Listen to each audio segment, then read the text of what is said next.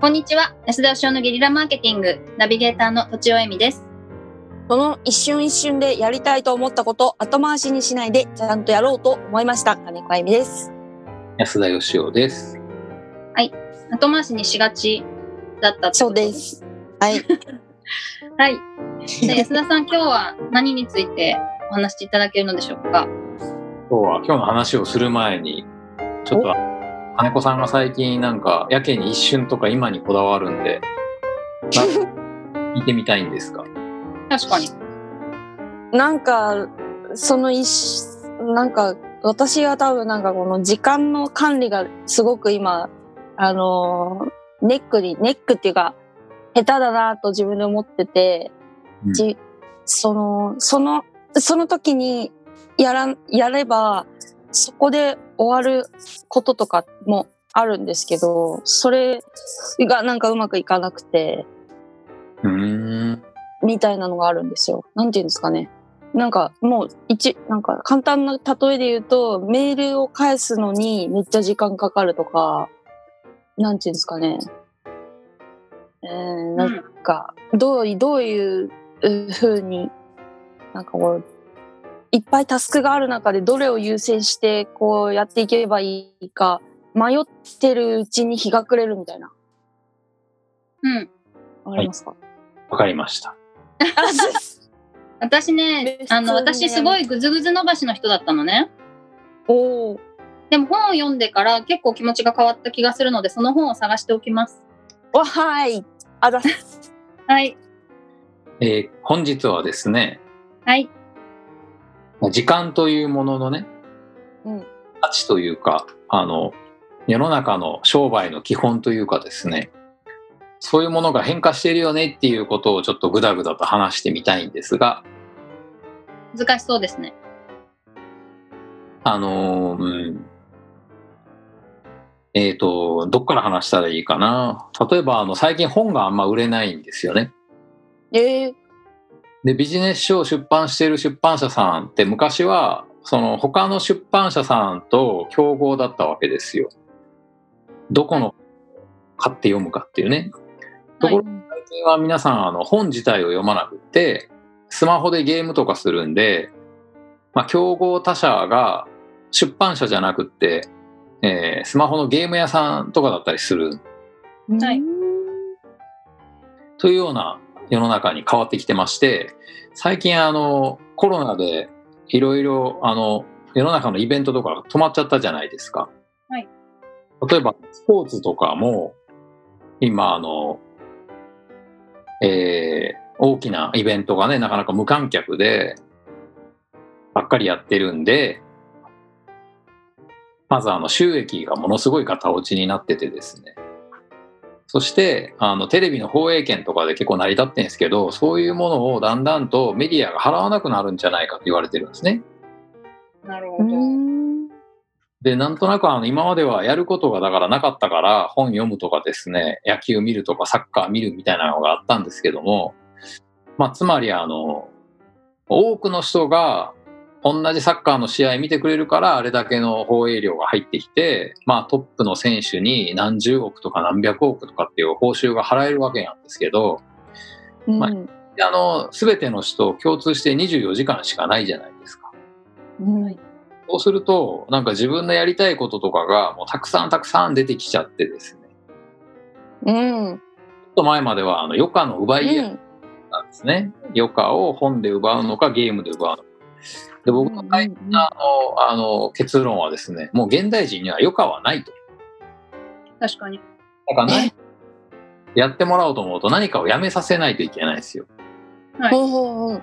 今このコロナで結構そのスポーツが止まってて、スポーツという娯楽にもう人生のこれだけは使うみたいな熱狂的なファンみたいな人も、その時間を別のことに当てちゃったわけですよ。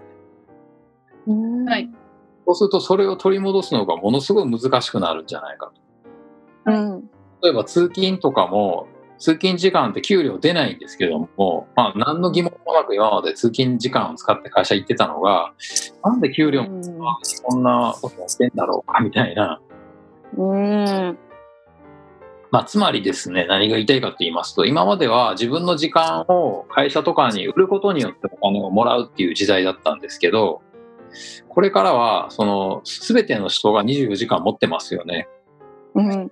4時間の中の、例えば3分とか5分とか1時間をどうやって、えー自分のために使ってもらうのかっていううん。時代から時間をもらう時代に変わるんじゃないかと思ってまして、うん。例えば会社っていうのも給料を払ってある人の8時間をもらってるわけですね。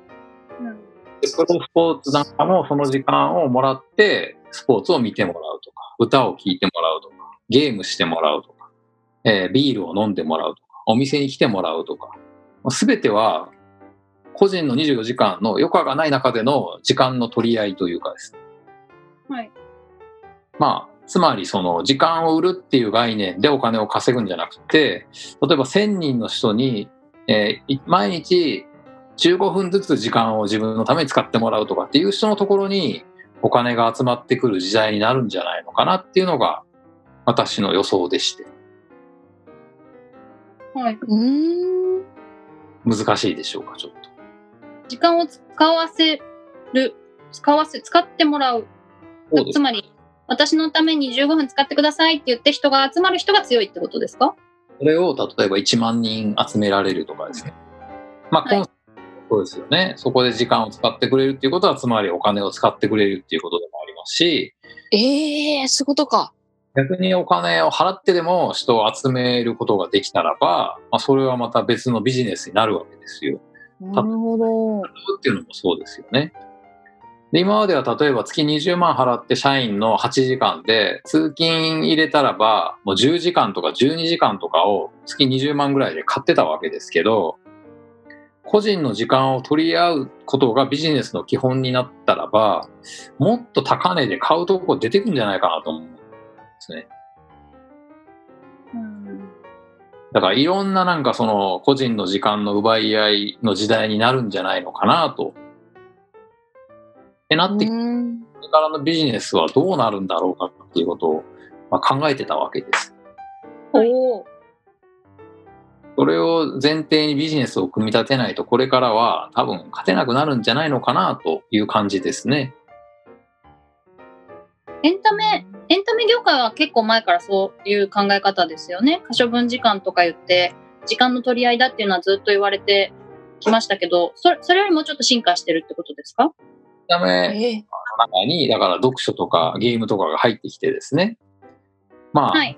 もう例えば出版社の競合が出版社じゃなくてゲーム会社とかディズニーランドとかになるっていうところまではみんな把握してるんですけどそれがさらに広がって例えばスポーツ選手とか居酒屋の店長とかが同じ土俵で戦っているっていうふうにはまだまだ思ってないんですよ皆さん。いや、思ってない。うん。実はもう全ての人がもう万人が同じマーケットで戦ってんじゃないのかなってことです。なるほど。なるほ。ど。もう私、すみません。私、あの、ほちょっと大きいコミュニティに入ってるんですけど、そこでは本当にみんなメンバーが今日なんか喋りますとか、それでズームのなんかちょっとライブみたいのやってますね。で、それを何人も、へあの、1時間とか見るんですよね。あの、ネットフリとか見ないでそれを見るっていう。なるほど。だからブログの、あの、放放映版っていうか、おしゃべり版っていうか、そういうのがもうなんか、お金、まあもちろんお金は取らないですけど、時間という意味ではすごい結構価値の高いことをやってるなって思いました。それを聞いて。うん。まあ、YouTube なんかもねその人がガーって何百万人って見てくれればそれだけでお金になっちゃうわけでどうやってマネタイズするのっていう前にまずやっぱりあの一人一人の時間をどれだけ集めてこれんのかっていうところが、まあ、ベースになるのかなと。まあ、あのだからエンタメだけじゃなくてもう全てのビジネス全てのあらゆるありとあらゆる業界がもう同じ土俵で個人の時間をどっかで取り合うことになるのかなという気がしております。うんうんううん。ん。もうただだから見ようとか思わないですもんね。そうですね。時間がもったいないって思っちゃうから。ああ、そうかも。はい、漫画が大好きでですね、漫画いっぱいあの購入したんですけど、読む暇がなくって、うん。もう本当になんかあの、もう娯楽とか、あの、仕事も娯楽のうちだと僕は思ってますし、人と話す時間とか、誰かと食事する時間とか、移動、うんうんうん。すべてひっくるめて、何に時間使うかっていうことを真剣に個人個人が考え出す時代だと思うんで、うわーく、それはすごくよくわかります。うんうん。ということで、時間となりましたんで、はい。え えあの、ちょ、うん。グダグダはこんな感じで、うん。あの、グダグダが好きだったら質問しないでいて、いいんですけど、質問もたまにしてほしいなって感じで、本日欲しいです。です。お願いします。ありがとうございましたありがとうご。ざいました。本日も番組をお聞きいただきありがとうございました。私たち3人でギブの実験室というオンラインサロンを始めることにしました。キャンプファイヤーファンクラブというサービスで募集をしていますので参加したい方はキャンプファイヤーで検索するか境目研究家安田義雄のホームページ安田義雄 .com からお申し込みください。来週もお楽しみに。